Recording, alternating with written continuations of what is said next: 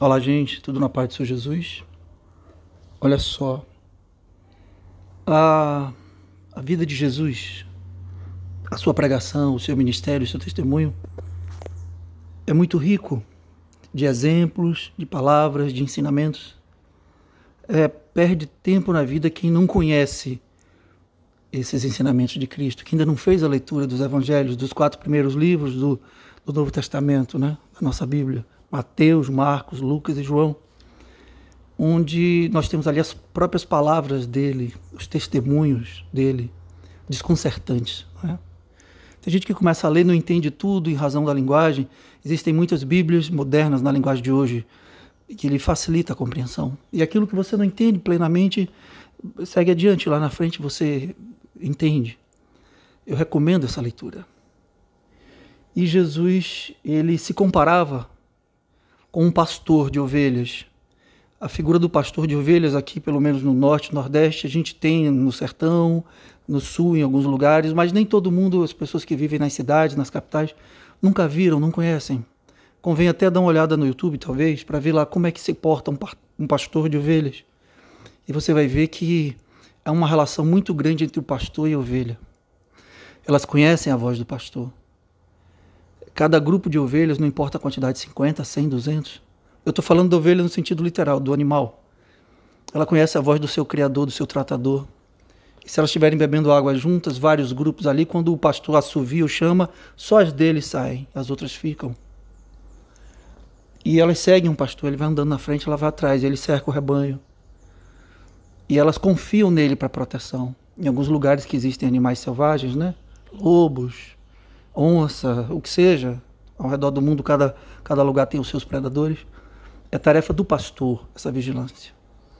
Ele usa ali o cajado, aquela, né, aquela vara grande, ou armas modernas, mas na antiguidade era assim, para proteger o seu rebanho. E à noite ele faz um fogo, elas estão ao redor, e assim é.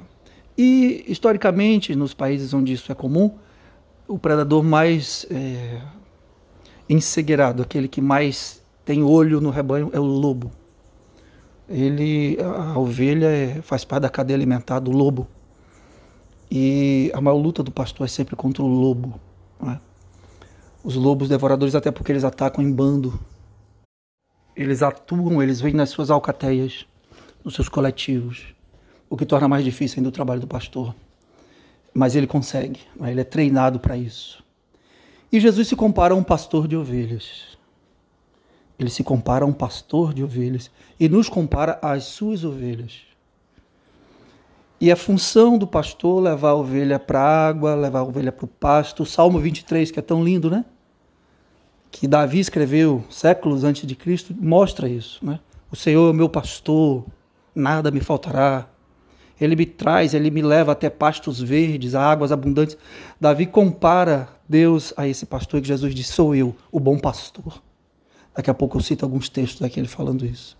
Ele diz: Eu sou o bom pastor. E o bom pastor dá a vida pelas ovelhas. Na hora do enfrentamento com o lobo, ele se joga. Ele não foge. Jesus chega a dizer assim: o trabalhador que está tomando conta das ovelhas, mas as ovelhas não são dele, eles fogem quando vê o lobo. Mas o dono das ovelhas não. Ele dá a vida se necessário. E ele deu a vida por nós na cruz.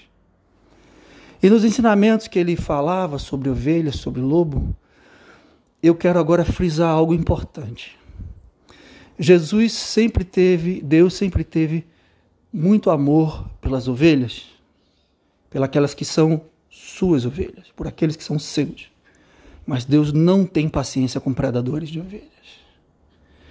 O recado de Deus contra aqueles que se disfarçam de ovelhas, que são lobos travestidos de ovelha, disfarçados de ovelha no meio do povo, sempre foi muito duro.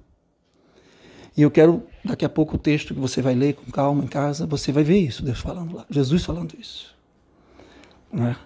Deus rejeita esses predadores e no meio do povo de Deus, seja no meio gospel, seja no meio, como se diz aí, musical gospel, de tanta sujeira, seja no meio sacerdotal, e eu não estou me referindo a determinada religião cristã, evangélico ou não evangélico, católico, eu estou falando em todo o meio cristão, todos aqueles que invocam o nome de Cristo, que creem que Cristo é quem ele disse que é na Bíblia, Criador dos céus e da terra, maior autoridade no universo, diante do qual todos, ricos e grandes, Homens e seres espirituais se prostram e se prostrarão diante do nome dele, que não há nenhum poder acima dele.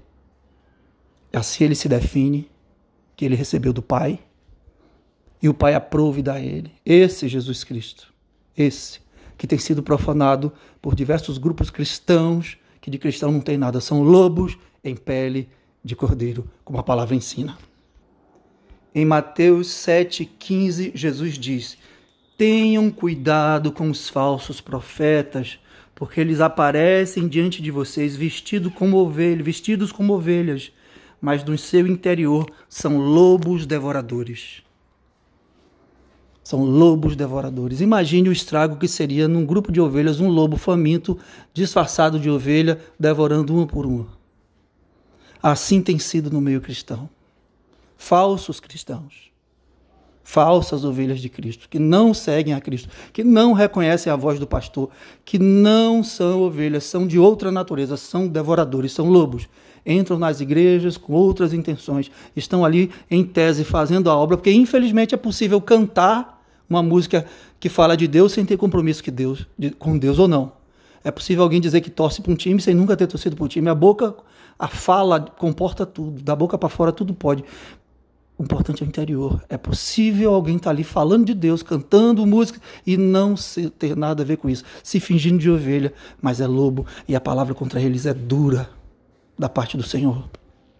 Eu recomendo que você leia lá em João 10 o capítulo inteiro, mas eu vou ler somente aqui os versículos 14 e 15, Jesus falando: Eu sou o bom pastor, conheço as minhas ovelhas assim como eu, meu Pai me conhece, e as minhas ovelhas me conhecem, assim como eu conheço o Pai eu dou a minha vida pelas minhas ovelhas. É esse Senhor Jesus, esse bom pastor que dá a vida pelas ovelhas, que zela por elas.